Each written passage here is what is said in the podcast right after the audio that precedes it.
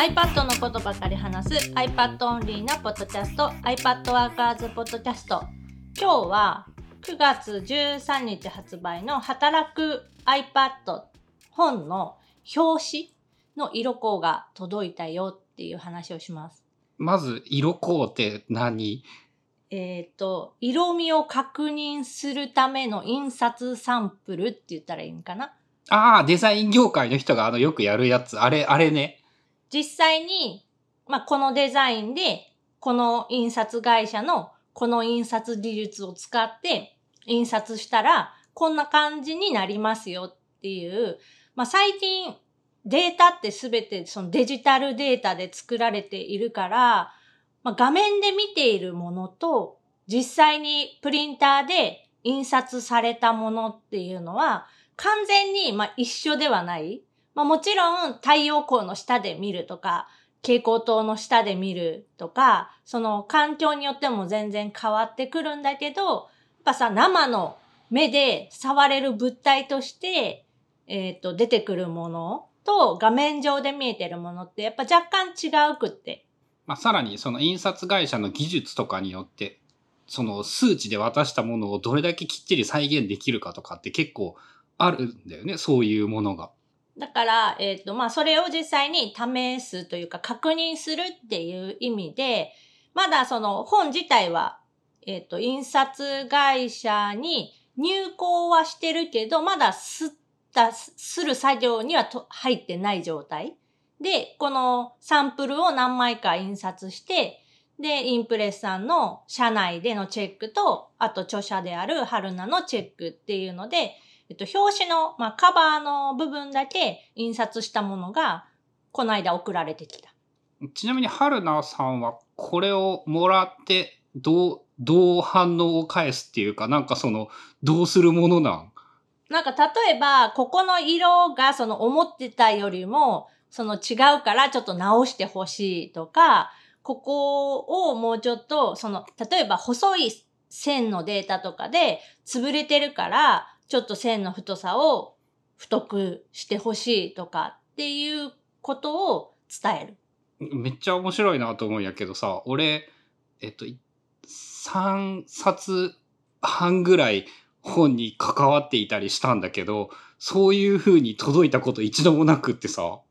その、それはもう100%、なんていうの、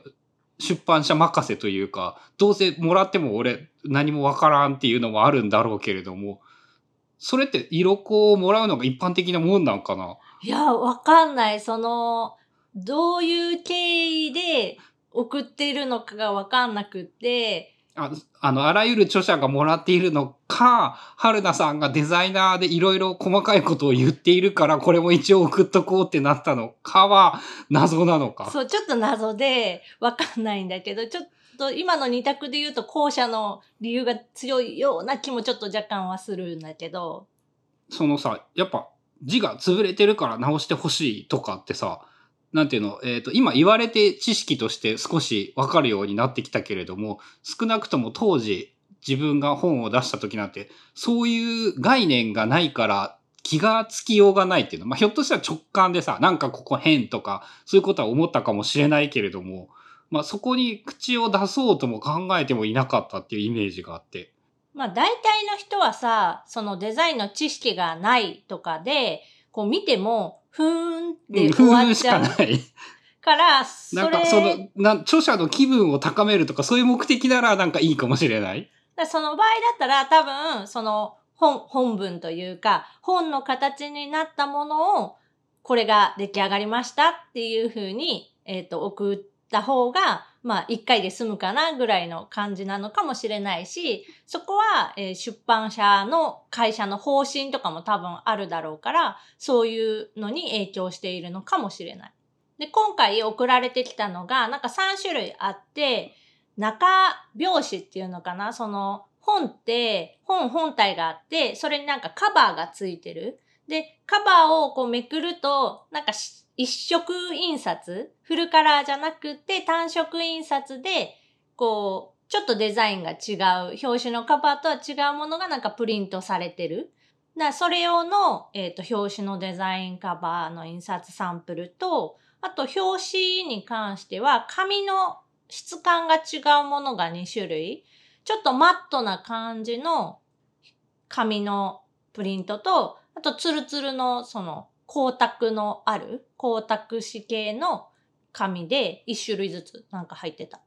これは、あの、どっちにしようか考えてますってことなんかな？まあ、こっちに希望があれば多分、あの意見を尊重するよっていう。みたいな感じで、まあ、今回は、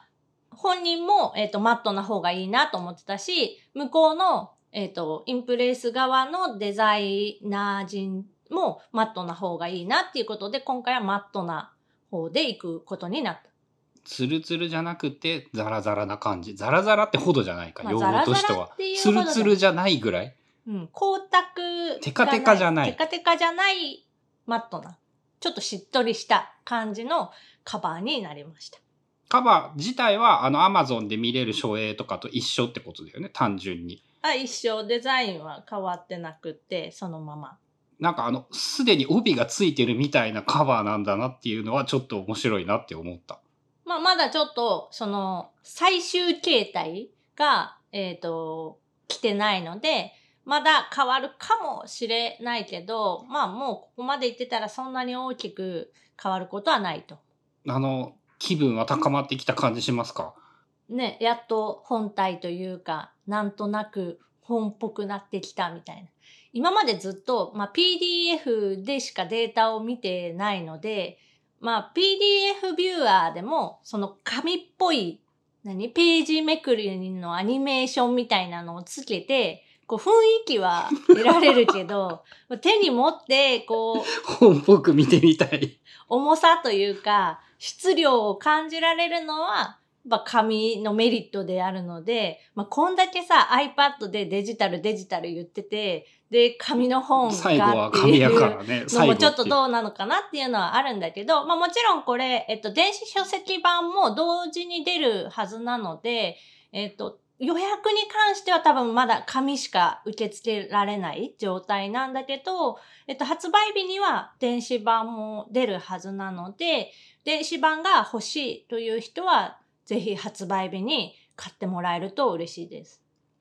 電子だと iPad で見ながら iPad で操作するというのが難しいという iPad 的なデメリットはある。そう、それがね、結構 iPad 本の宿命で、まあ、見るだけなら全然 iPad の電子書籍でよくって、でも、その見ながらなんか操作をしたいとか、確認したいとかっていう場合は、やっぱまだ紙の方が若干便利なところがあって、まあ、iPad でも複数台持ってる人なら、1個の iPad で読みながら、もう1個の iPad で操作をするとかができるんだけど、まあ、あとパソコンと iPad と同時にとかだよね。そうね。ただ、あの、パソコンで電子書籍を読むっていうのが、まあ、Kindle の場合は、Kindle デジタルビューアーみたいなのがあるからいいけど、その使いやすさで言ったら若干落ちちゃうんじゃないかなって、個人的には思ってる。